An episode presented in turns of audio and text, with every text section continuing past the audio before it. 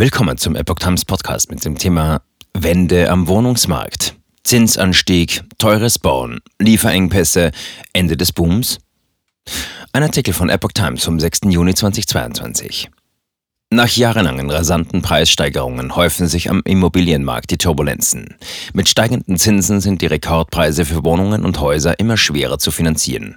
Fallen nun die Preise? Nach mehr als zehn Jahren Immobilienboom in Deutschland und enorm steigenden Preisen erwarten einige Experten eine Wende am Wohnungsmarkt.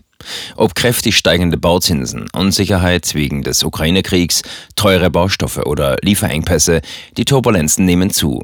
Besonders wegen der steigenden Zinsen können sich immer mehr Leute den Kauf einer Wohnung oder eines Hauses nicht mehr leisten. Endet nun bald der Boom? Bisher seien Vorzieheffekte von Menschen zu sehen, die noch schneller Immobilien kaufen wollten, bevor die Bauzinsen weiter steigen, sagt Michael Feuchtlänger, Immobilienexperte am Institut der deutschen Wirtschaft, IW. Im zweiten Quartal sollten wir dann aber eine Wende am Immobilienmarkt sehen, meint er.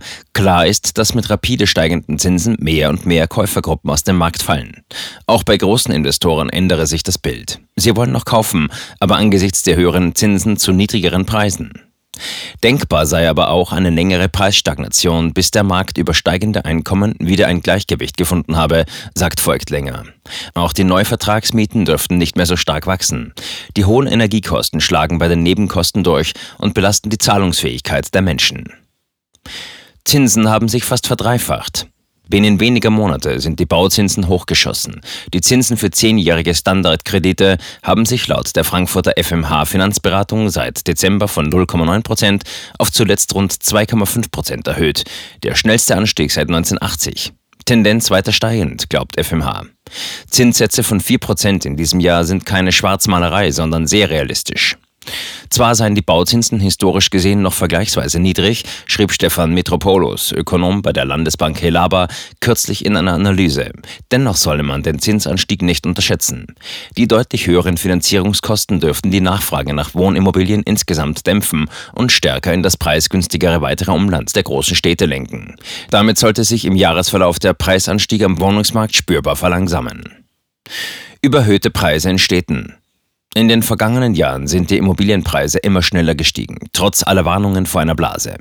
Im Jahr 2021 mussten Käufer für Wohnungen und Häuser im Schnitt 11 Prozent mehr zahlen als ein Jahr zuvor. Der Trend zu überhöhten Immobilienpreisen alarmiert die Bundesbank seit Jahren. Die Immobilienpreise in den Städten lägen zwischen 15 Prozent und 40 Prozent über dem Preis, der sich fundamental begründen lasse, warnte sie im Frühjahr. Auch Fachleute der Deutschen Bank erwarten, dass der Aufwärtszyklus am Wohnungsmarkt dem Ende zugeht und nach ihren Modellen im Jahr 2024 ausläuft. Die Preisüberbewertungen nehmen zu, während in der Pandemie weniger Menschen nach Deutschland gezogen seien und der Neubau dynamisch zugelegt habe, schrieb Experte Jochen Möbert. Er rechnet eher mit einer verhaltenen Preiskorrektur als mit Einbrüchen. An der Börse ist die Unsicherheit schon spürbar. Die Aktien von Immobilienkonzernen wie Vonovia sind abgestürzt, da Investoren die Aussichten der Branche im Zinsanstieg kritisch beäugen. Und auch Entwickler von Wohnungs- und Gewerbeprojekten bekommen Gegenwind. Während die Finanzierungskosten steigen, seien Banken bei Krediten zurückhaltender, berichtete die Analysefirma Bulvien Gesa. Lieferengpässe in Baubranche. Auch am lange boomenden Bau läuft es nicht mehr rund. In einer Umfrage des IFO-Instituts klagten kürzlich rund die Hälfte der Hochbau- und Tiefbauunternehmen über Lieferengpässe. So viele wie noch nie seit Beginn der Erhebungen 1991. Die Baufirmen erleben auch mehr Auftragsstornierungen. Neue Projekte sind kaum kalkulierbar, sagt IFO-Experte Felix Leis.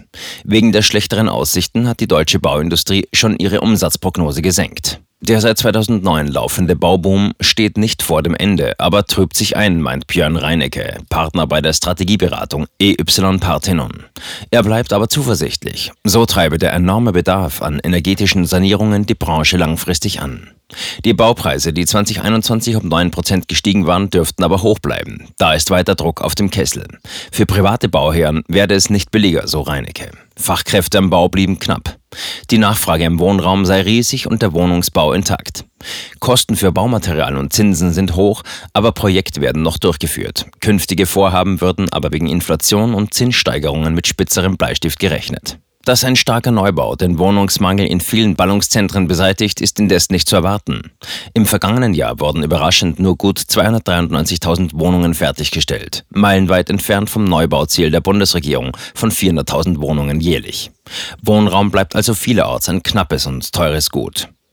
Helaba-Experte Mitropoulos glaubt denn auch nicht an Preiseinbrüche. Die steigenden Zinsen sprechen für eine langsamere Gangart. In unserem Basisszenario, in dem sich der Zinsanstieg nicht in diesem Tempo fortsetzt und die deutsche Volkswirtschaft nicht in eine Rezession gerät, ist aber eine Abschwächung am hiesigen Immobilienmarkt viel wahrscheinlicher als eine Korrektur.